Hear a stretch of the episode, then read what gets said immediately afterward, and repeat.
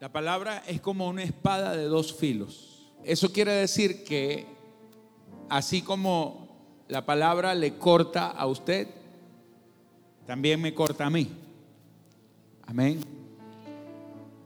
Y que muchas veces lo que nosotros predicamos desde acá, muchas veces esa misma palabra es la que necesitamos poner en práctica todos los hombres de Dios.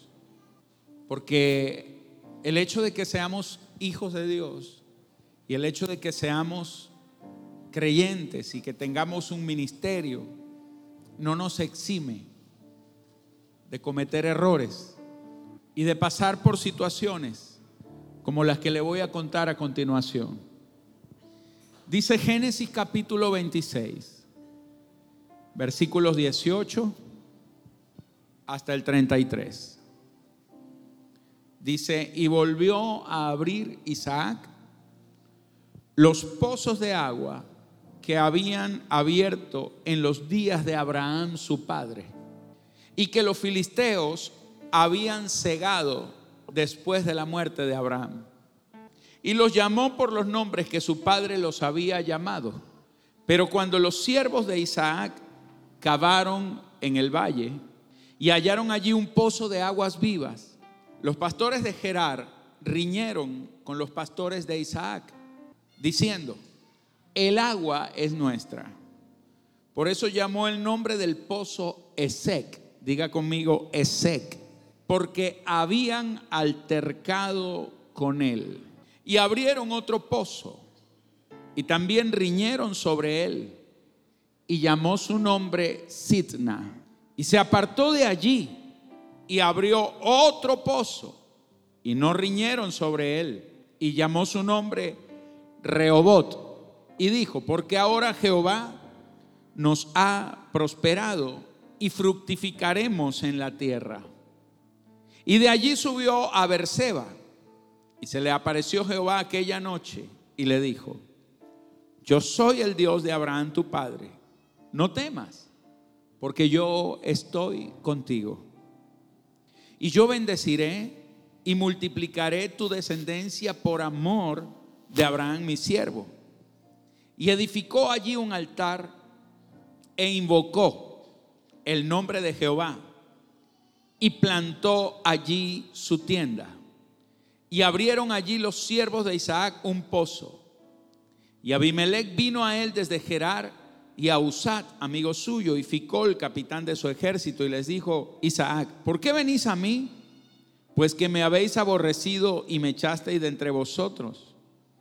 Y ellos respondieron, hemos visto que Jehová está contigo y dijimos, hay ahora juramento entre nosotros, entre tú y nosotros, y haremos pacto contigo, que no nos hagas mal, como nosotros no te hemos tocado, y como solamente te hemos hecho bien y te enviamos en paz, tú eres ahora bendito de Jehová. Entonces él les hizo banquete y comieron y bebieron y se levantaron de madrugada y juraron el uno al otro, e Isaac los despidió y ellos se despidieron de él en paz.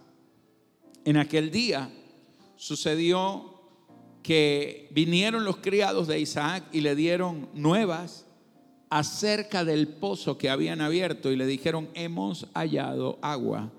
Y lo llamó Seba. Y por esta causa el nombre de aquella ciudad es Beerseba hasta este día. Amén. Cuando leí esta palabra, me impresionó mucho el ver el contenido de la historia, porque en los últimos días de la historia de Abraham, hubo cosas que se repitieron en la vida de Isaac. Por ejemplo, la Biblia dice que Isaac abrió los pozos que su padre había abierto, es decir, Isaac tuvo que repetir la misma situación de abrir pozos. Dice que Isaac tuvo altercado con la gente de aquel lugar llamado Gerar. Abraham también había tenido un altercado con los de Gerar. Dice también la escritura que Abraham había descendido a Egipto en tiempos de hambre y de la misma manera Isaac también descendió a Egipto en los tiempos de hambre. Dice, y hubo hambre en la tierra como en los primeros días, en los días de Abraham. Es decir, se repitieron historias, se repitieron situaciones. Pero luego dice que llegó el rey de Gerar y su criado llamado Ficol. Y en los días de Abraham, el rey de Gerar, con un criado también llamado Ficol, se acercaron de la misma manera y también hicieron lo mismo. Juraron acerca de un pozo de agua. Y finalmente le colocaron el nombre al mismo pozo, Berseba, que significa pozo del juramento. Pero dice que cuando después que hubo jurado se le aparece Dios a Isaac y Dios le da una palabra a Isaac y Dios le dice, yo soy el Dios de tu padre Abraham y por amor de él te voy a prosperar a ti. Ahora, Abraham, como padre de la fe, fue un hombre que tuvo unos encuentros muy poderosos con Dios. Abraham tuvo varios encuentros con el Señor. La vida de Abraham fue una vida de encuentros con Dios. Pero Abraham fue pionero en muchas cosas. Y esos mismos encuentros que Dios tuvo con Abraham Dios también quería tenerlos con Isaac. Abraham, cuando tuvo encuentros con Dios, él hizo las cosas por revelación. Abraham se le reveló Dios. Abraham se le reveló abrir pozos. Abraham se le reveló hasta los nombres que le colocaba a los pozos. Pero dice la escritura que él también ponía altares levantaba altares, cortaba la leña, construía el altar, ofrecía las ofrendas, porque todo se le había revelado a Abraham. Y hay cosas que vienen por revelación y hay cosas que se hacen por imitación. En cierta manera, Isaac estaba imitando los buenos pasos de su padre. Y no está mal en imitar lo que tú has aprendido pero si no se te revela lo que estás imitando, es una vulgar copia. La Biblia dice que Jesús dejó sus pisadas para que nosotros las sigamos. Pero no se trata de poner los pies sobre la misma huella sin saber hacia dónde vamos. Es cuestión de que se nos revele todo lo que nosotros estamos haciendo en este tiempo porque todo lo que hacemos es por revelación. Ahora, yo quiero enfocarme en el tema en esta noche, porque la Biblia nos habla de cuatro pozos que Isaac abrió, pero que no los abrió por sí mismo, sino que los abrió porque ya esos pozos hubieron estado abiertos en los días de su padre Abraham. Esos pozos tenían agua, pero dice que después que murió su padre, vinieron los filisteos y cerraron los pozos. Los cuatro pozos son Esec, Sidna, Rehobot y Seba. Ahora yo quiero hablarle de estos cuatro pozos, porque siento que en esta noche el Espíritu Santo va a hablar de alguna manera a nuestras vidas acerca de lo que significan estos pozos. Y yo esta noche quiero hablarles de este tema. Sigue cavando pozos. Diga conmigo, sigue cavando pozos. Ahora, el primer pozo que dice la Biblia que Isaac abrió se llamaba Esec. Ese nombre significa contienda, esfuerzo, pelear bajo presión. Diga conmigo, pelear bajo presión. Lo que me llama la atención es que Abraham sostuvo muchos encuentros poderosos con Dios. Y en cada encuentro poderoso Dios le reveló algo especial a Abraham. En cada situación que Abraham vivió, Abraham tuvo que pagar un precio por las cosas que logró. Abraham fue el hombre de las experiencias, el hombre de los tratos con Dios. Pero todas estas cosas que Abraham vivió, todas las cosas que Abraham conquistó, todas las cosas que Abraham obtuvo fue por el precio que pagó, pero todo lo que obtuvo Isaac en sus primeros años de vida, no lo obtuvo por haber luchado, sino que lo obtuvo por haberlo heredado. Y aquí es donde viene la primera enseñanza. Todo hombre, toda mujer escogido por Dios, si quiere avanzar en cualquier área de su vida, es necesario que pague un precio. Hay cosas que van a venir como el pozo llamado Esec. ¿Sabe? Esec significa contienda, lucha, esfuerzo, hacerlo bajo presión. A Abraham le costó mucho más abrir ese pozo que a Isaac. Abraham tuvo que pelear. Isaac no peleó por abrir el pozo. Después que abrió el pozo, vinieron a reclamarle porque empezó a brotar agua. Y le dijeron, esa agua es de nosotros. Y él dijo, bueno, está bien, agárrenlo. Y se fue. Él no peleó por nada. Abraham sí peleó. Abraham pagó un precio. Pero ese mismo precio Isaac no lo pagó. Entonces Isaac lo tuvo sin esfuerzo. Lo tuvo por herencia. Y eso está bien que nosotros hay cosas que las tenemos que heredar. Pero hasta lo que nosotros estamos heredando se nos tiene que revelar. Hay unciones que van a venir a tu vida por esfuerzo, por pelearlas. Hay unciones que van a venir a tu vida porque te esforzaste, porque te metiste con el Señor. Y hay unciones que van a venir a tu vida sin que tú hayas hecho nada. Iniciar esta iglesia a mi esposa y a mí nos costó años de esfuerzo y todavía nos cuesta. Nos costó pagar un precio levantar las iglesias que hemos levantado en Venezuela.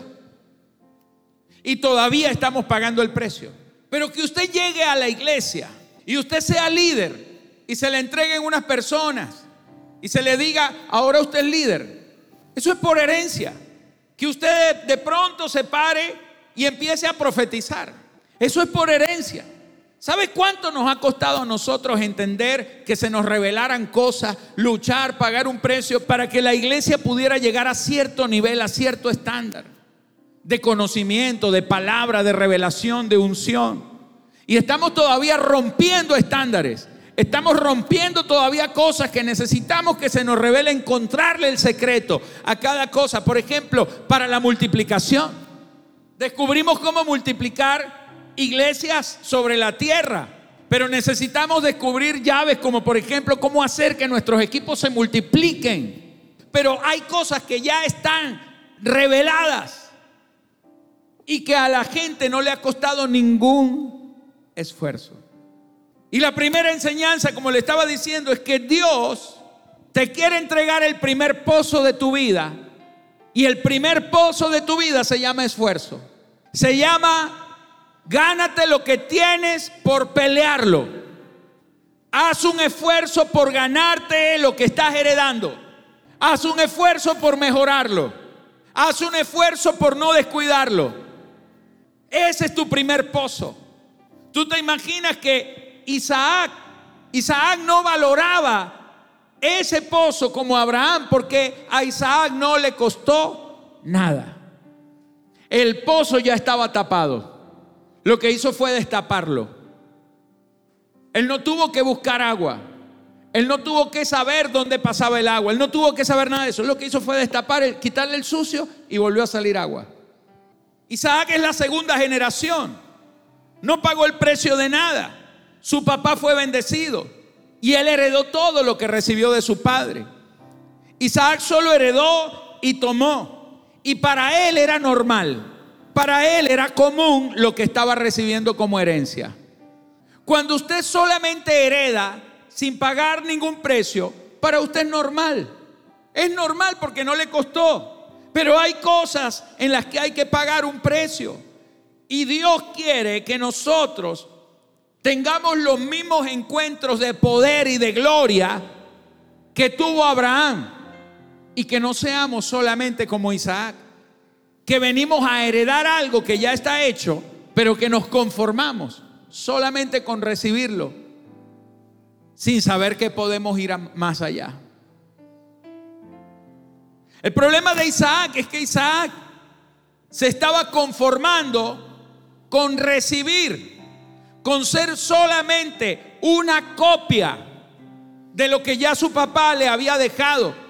Pero usted no tiene que ser la copia, usted tiene que ser la continuidad. Si usted está heredando, lo que usted está recibiendo como herencia es tu punto de partida. Pero lo que tú recibes como herencia fue el término de la vida de alguien. Porque cuando uno deja una herencia es porque ya se murió, ¿me entiende? Entonces costó una vida.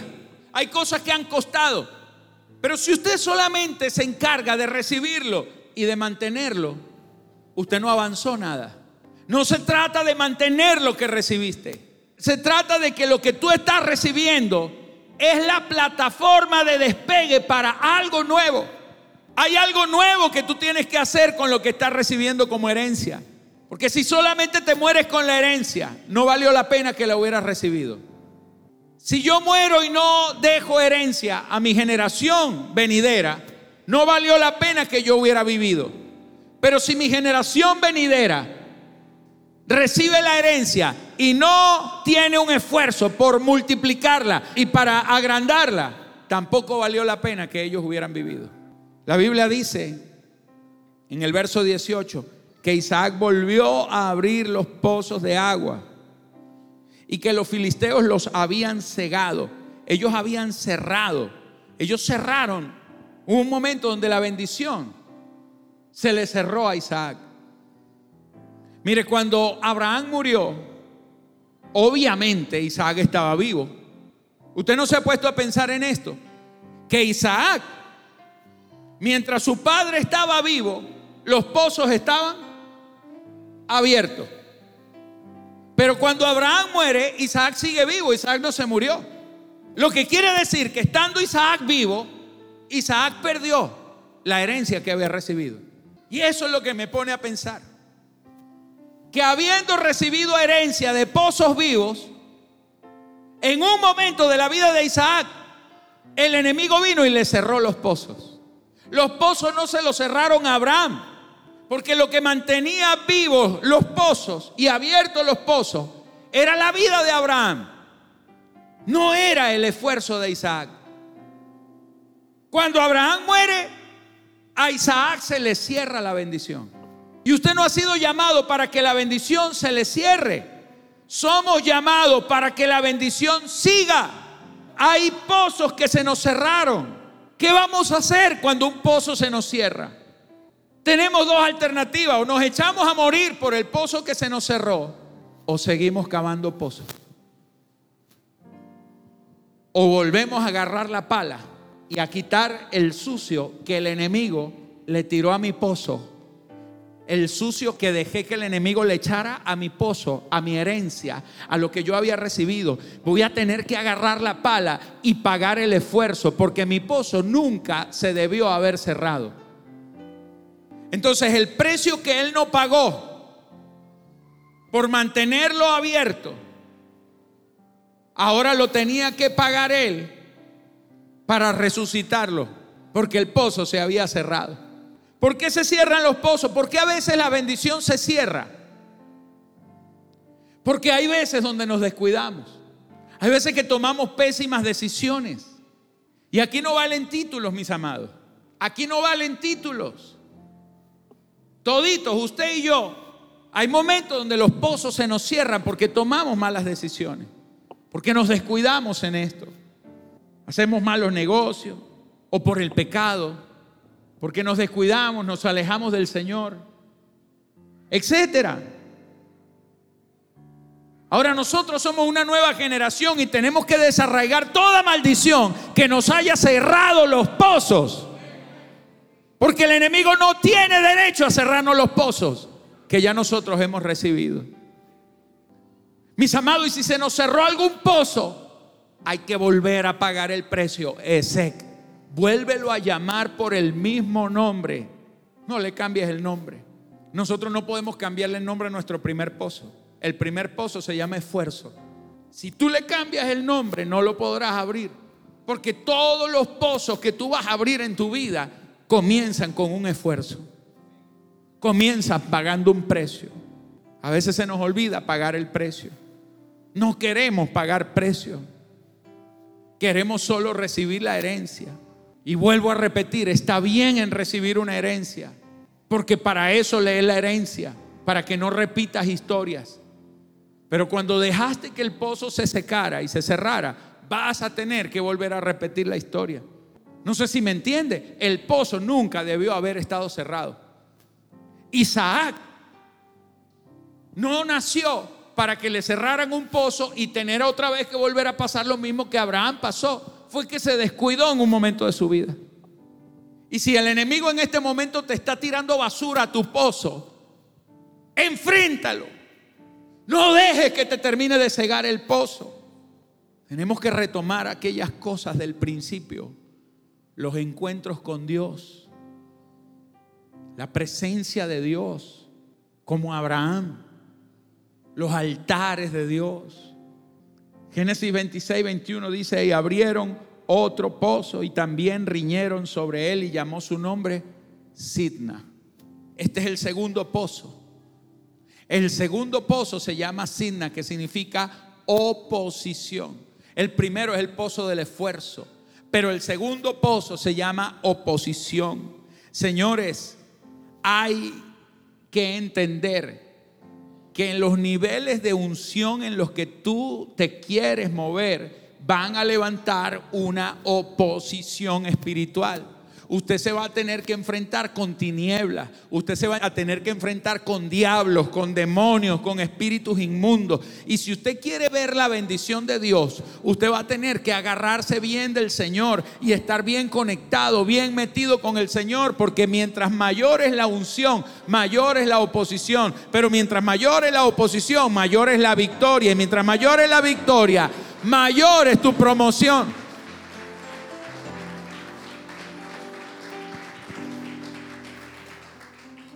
En medio de la oposición, señores.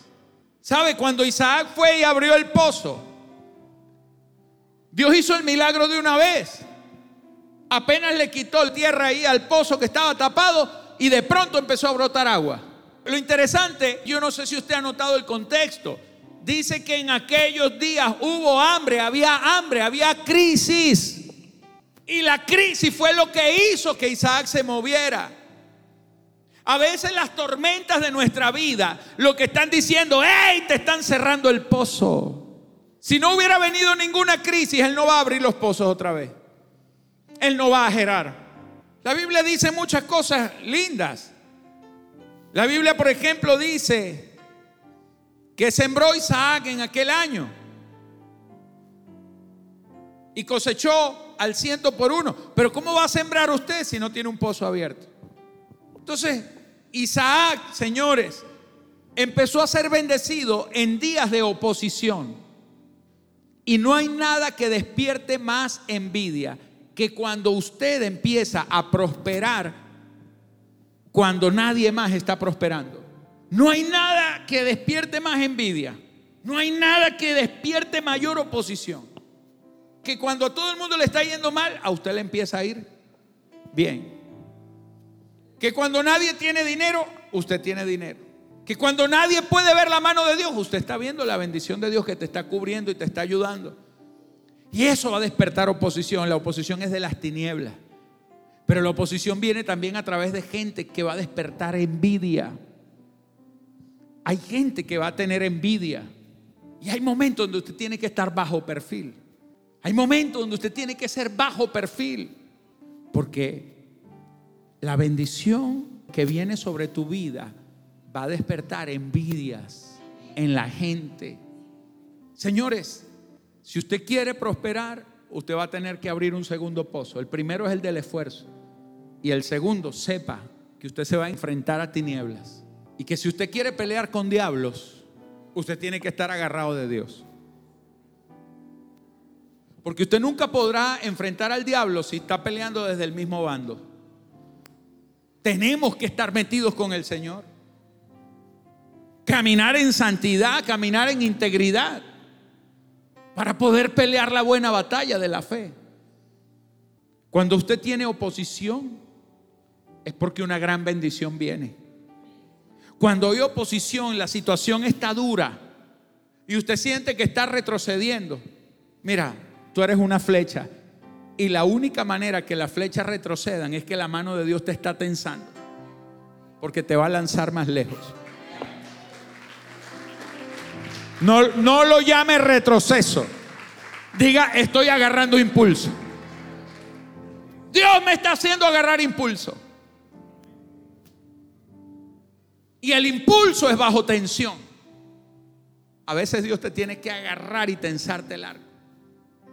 Y tú dices, no aprietes tan duro, Dios. Es que si no aprieto tan duro, te me suelta. Y no te voy a soltar a mitad de camino. A veces Dios te tiene que tensar bien. Y apretarte bien. Porque no nos va a soltar hasta que tú no estés apuntando en la dirección correcta. Porque tu meta es dar en el blanco. Tienes que aprender a soportar la oposición. Porque te espera algo glorioso. Te espera una victoria tremenda. Te espera una manifestación nunca antes vista de la gloria de Dios sobre tu vida. Aleluya. Vamos, alguien que diga amén a eso. Dígale, te amo Dios. Tremendo vas a tener que abrir también el pozo de la oposición. Pero hay un momento, mis amados, después que tú pagas el precio, después que tú aprendes a enfrentar situaciones, viene un tercer pozo.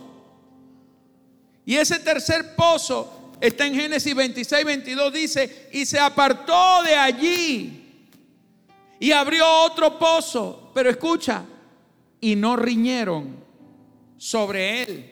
Y llamó su nombre Rehobot y dijo, porque ahora Jehová nos ha prosperado y fructificaremos en la tierra. Señores, hay un momento en donde la lucha se acaba y en donde tienes que empezar a abrir un nuevo pozo, empezar a abrir un pozo que estaba cerrado y se llama el pozo de la bendición, el pozo de la prosperidad. Ese es el tercer pozo. Y ese pozo, dice, no riñeron sobre él. Y llamó su nombre Rehobot porque dijo, ahora Jehová nos ha prosperado y fructificaremos.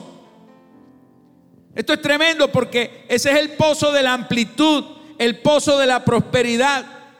Siempre que usted está haciendo algo para Dios, van a surgir problemas que te van a desanimar, que te van a querer quitar la fe, que te van a querer hacer desmayar, que te van a venir en contra de la visión que Dios te ha entregado. Pero escuche esto, hay gente que usted va a ver con actitud negativa, con amargura, gente que te va a querer sacar, gente que te va a querer apartar, gente que te va a querer enfriar con su falta de compromiso, con muchas actitudes. Pero usted tiene que soportar con paciencia, porque la carrera que está por delante viene con gratificación, viene con recompensa. No hay nada que usted esté haciendo en este tiempo en el reino de Dios que no vaya a traer una recompensa grande y gloriosa.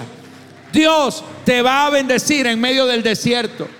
Isaac estaba en el desierto, en el desierto de Gerar, y en ese desierto encontró agua para saciar sus necesidades. Alguien que diga amén. Usted tiene que seguir cavando los pozos hasta que le salga agua en medio del desierto.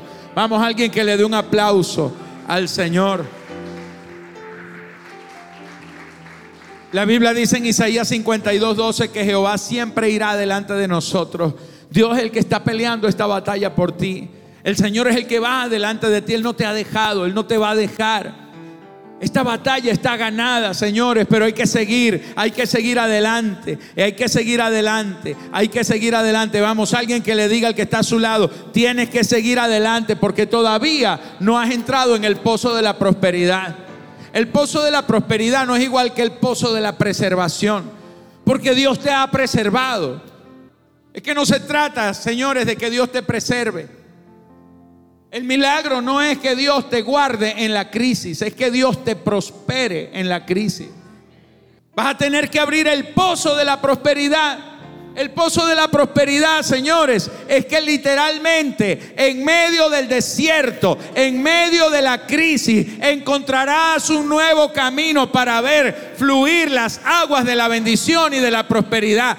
La Biblia dice que se le aumentaron los ganados. La Biblia dice que él cosechó en el desierto. La gente literalmente ponía un negocio y no funcionaba. Pero lo que está diciendo es que hay un día en medio de la crisis. No es después que se acabe todas las cosas. Es ahora. Es en este tiempo. Que hay una promesa de que Dios no te ha dejado. Que no te va a dejar. Que sigas peleando la batalla. Que sigas creyendo. Que sigas dando lo mejor de ti que sigas con tu pozo del esfuerzo, que sigas con tu pozo de la oposición peleando con las tinieblas, con el diablo. Porque el diablo puede darte un golpe duro, pero no te va a destruir, no te puede destruir, te vas a volver a levantar. Lo que perdiste en algún momento, señores, no está perdido en el propósito. En el propósito tú estás con el Señor y con el Señor nunca se pierde, siempre se gana. Tienes que seguir creyendo.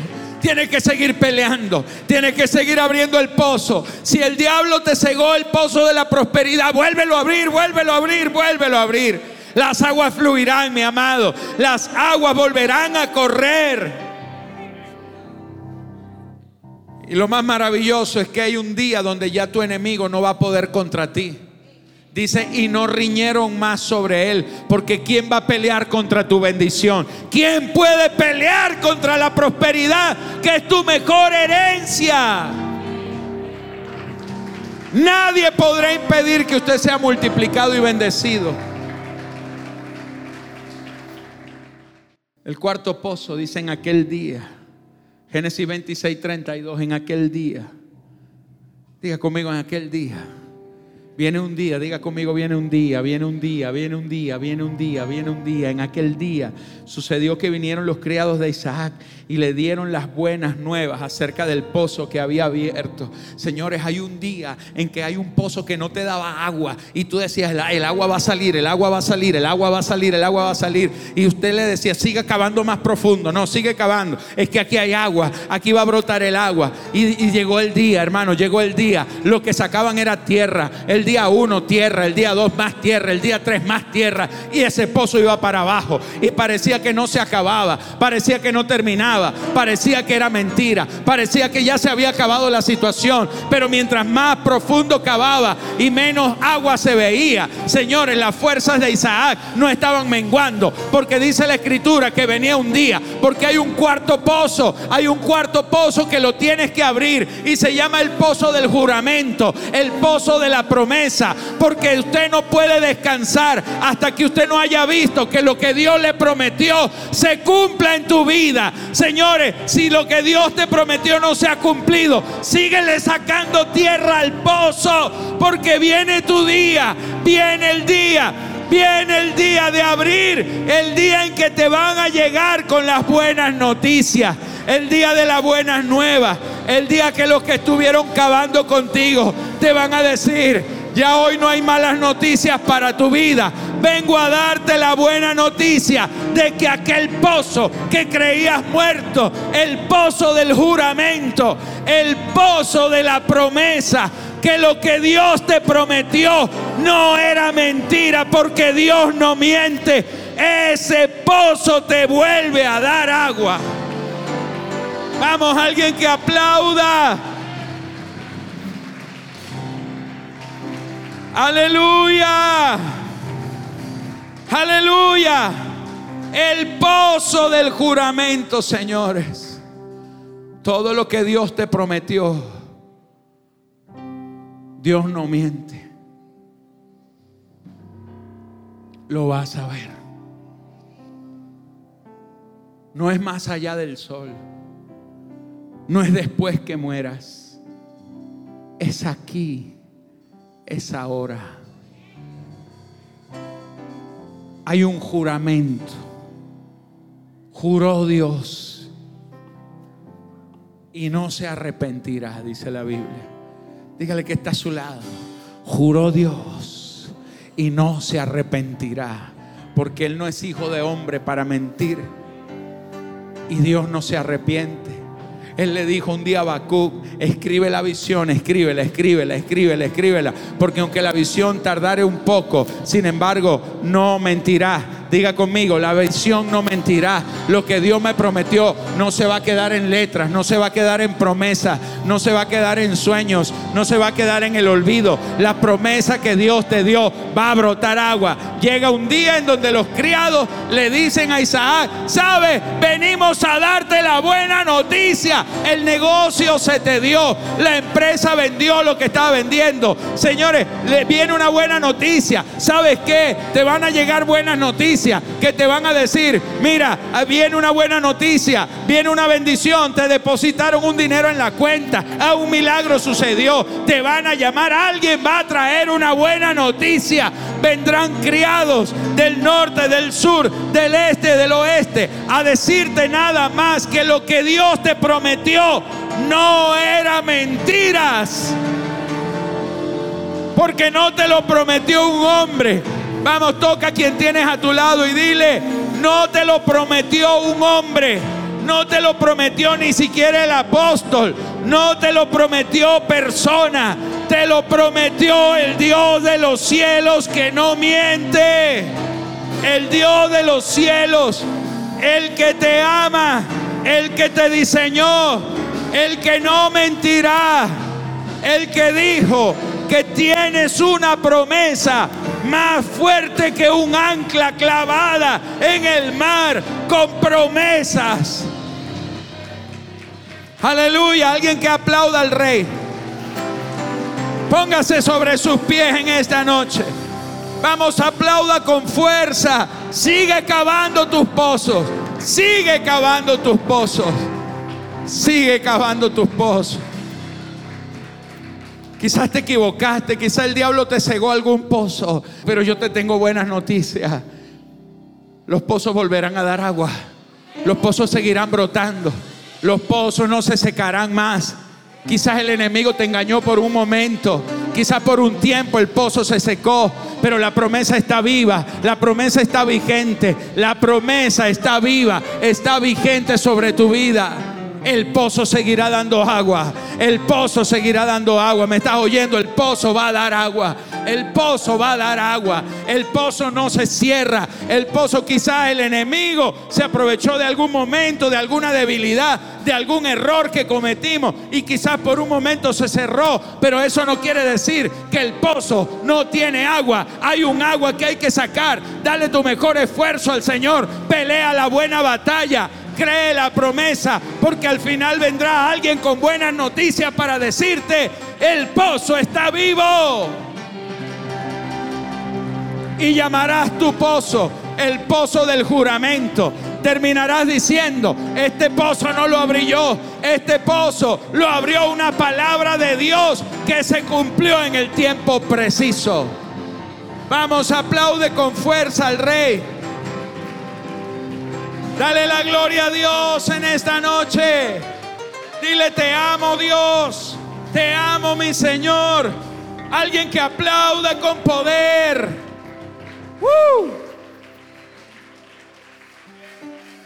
Aleluya.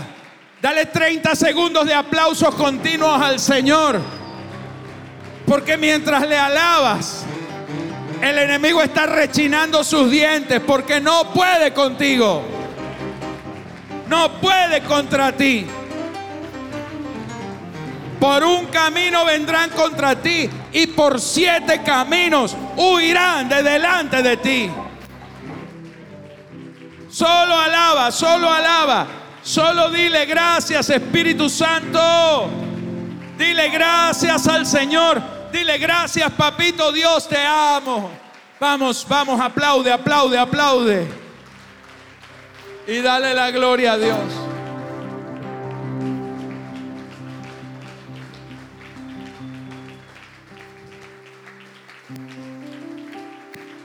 Líderes del centro de alabanza Oasis. Los pozos no se abren con palas solamente los pozos se abren con altares de adoración a Dios, de entrega, de rendición. Los pozos se abren junto con un altar. Abraham abría, donde abría un pozo, levantaba un altar. A veces queremos abrir un pozo. Y tienes que entender, hijo, que los pozos se abren con altares. Porque los abre por su gracia, por nada más, por su gracia.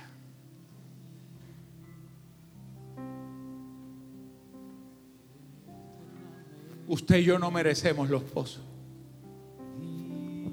pero por su gracia el pozo se abre y no se cerrará. Sigue cavando pozos.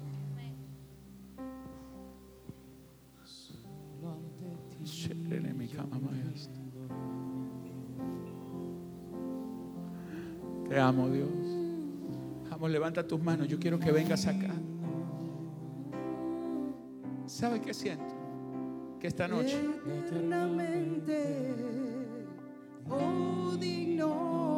Esta noche se nos. Se nos pueden haber cerrado pozos. Quizás el enemigo se nos coló. Quizás nos descuidamos.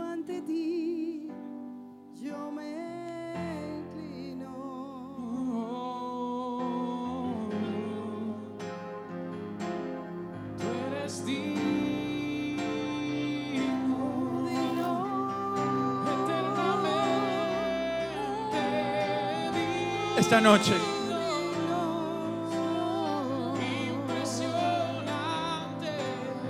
Si el enemigo te cerró algún pozo, porque te descuidaste, no lo viste venir. Y hay palas de tierra. Solamente quiero que sepas esto. Vuelve a abrir los pozos. Porque el agua volverá a fluir. Abre el pozo del esfuerzo. Dale un poco más, dale un poco más. Dale más fuerte. A veces las paladas cuestan. Pero hay que abrir el agujero. Hay que romper la tierra, hay que, hay que sudárselo. Vuelve a abrir el pozo. y en, un, en una mano, en una mano tenían la pala cuando Nehemías hacía las murallas y en la otra mano tenían la espada. Porque señores, no es solamente con el esfuerzo, no es solamente con el trabajo, no es solamente con la pala, es con la guerra espiritual. Te vas a enfrentar a diablo, pero él está vencido. Satanás está derrotado. Él no tiene autoridad para cerrarte los pozos, porque los pozos son tu herencia. Y la herencia es legal, es tuya. No te dejes cerrar el pozo. Enfrenta batallas espirituales. Pelea contra Satanás. Porque lo que quiso robarte por un camino vino contra ti, pero por siete caminos huirá. Job perdió. Pero dice que en los postreros días Dios le devolvió siete veces más lo que había perdido, porque Job peleó la batalla espiritual. Usted no va a perder. Vas a recuperar siete veces más. Tercero, abre, abre el pozo de la prosperidad. No te conformes. No te conformes. No te conformes con sobrevivir a la crisis. Dile a Dios, dame una idea, dame un pozo nuevo, dame una idea que fluya. En esto nos hemos equivocado, nos hemos equivocado tanto que nos hemos quedado solamente como sobrevivientes de la crisis. Pero tenemos que pedirle a Dios una revelación. Dile a Dios, dame una idea, dame una idea. Dime dónde está el agua, Señor, en este desierto. Dímela, que yo abriré el pozo y tú lo harás prosperar. Porque en medio del desierto hay un pozo que tiene agua, solo que no lo sabemos. Pero eh, cuando, cuando se nos revela el lugar, como Abraham, el agua fluye. Ese es tu tercer pozo. Levanta esas manos, levanta esas manos, levanta esas manos. Vamos, dile al Señor. Digno. Te amo, mi Dios. Te amo, papito Dios. Vamos allí donde estás. Pidámosle perdón a Dios. Digámosle al Señor, papito, nos equivocamos. Hemos fallado.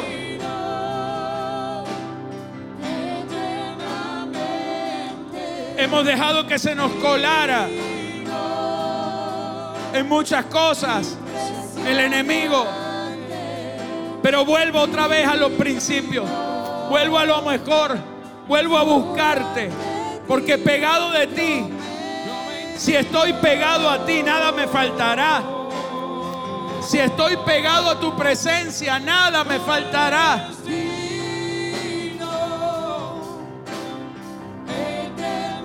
Hay que volver a buscar su gloria.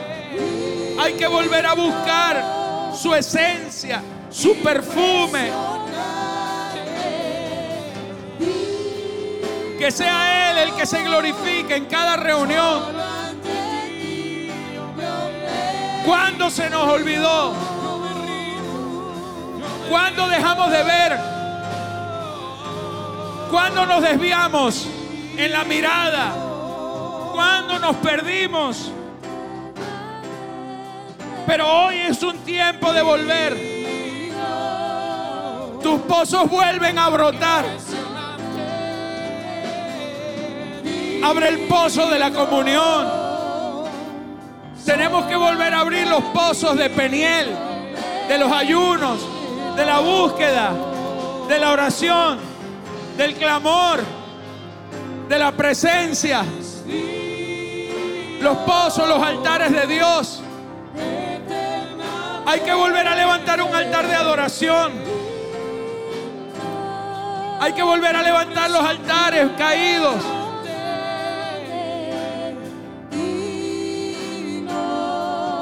Te amo Dios. Solo ante ti yo me inclino.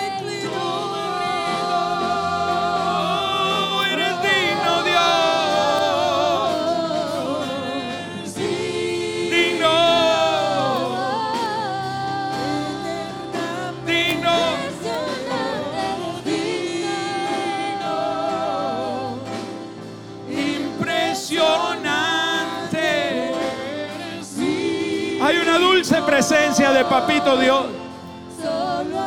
Él es aquí, Él es aquí. Solo levanta las manos. Dile, lléname, Señor.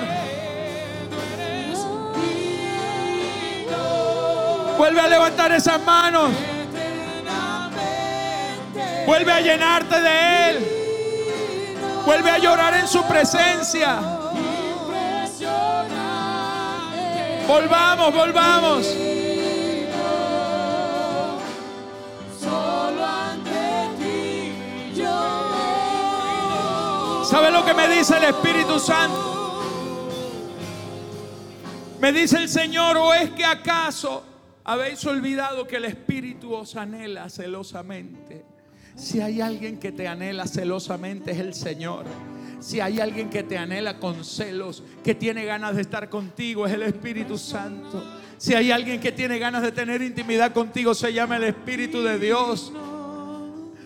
Vamos, dile al Señor en esta noche. Solo ante ti yo me inclino. Vamos, díselo de corazón, díselo, díselo, díselo. Digno. Te amo, Dios. Eternamente.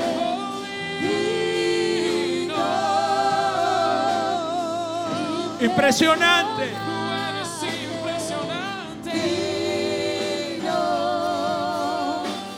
Solo ante ti yo me inclino.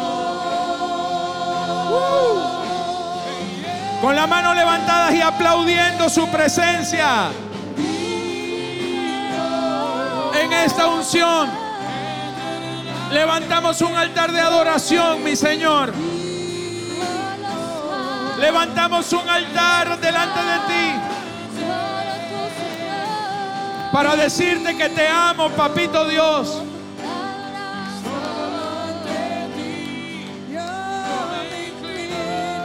Te amo, Señor. Te amo, Señor. Te amo, Señor. Te amo, Dios.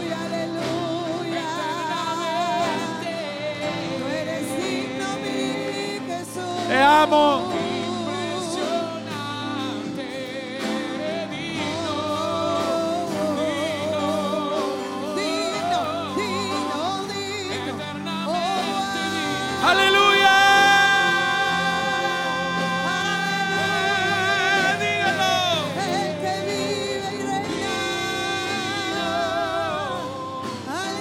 Se nos perdió el primer amor?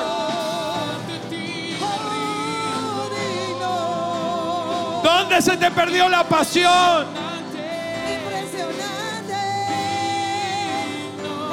¿Dónde dejamos de ver cuando el enemigo empezó a cerrarnos los pozos? Pero hoy se abren de nuevo los pozos. El pozo de la pasión, el pozo del esfuerzo, el pozo de la búsqueda. Ese pozo cuando no te importaba nada. Cuando no te importaba darle tu mejor tiempo. Cuando no te importaba el tamaño de una ofrenda.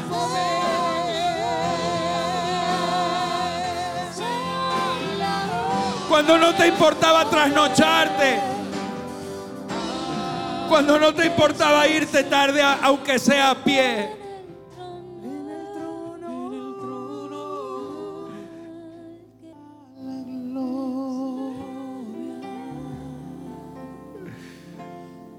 Cuando no nos importaba nada de eso.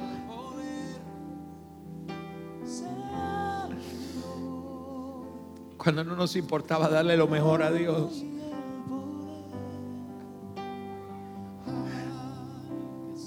Cuando decía, si tengo que estar tres días trabajando por el reino, lo voy a hacer. Nos volvimos cómodos. La herencia no amerita esfuerzo para tenerla. Pero si tú quieres prosperar, tú también vas a tener que pelear por tu 100%. No dejes que se muera la herencia. No dejes que lo que le costó a otros se muera contigo. No dejes que el pozo que a Abraham le costó lágrimas y sudor y fe, no dejes que te lo cierre el diablo.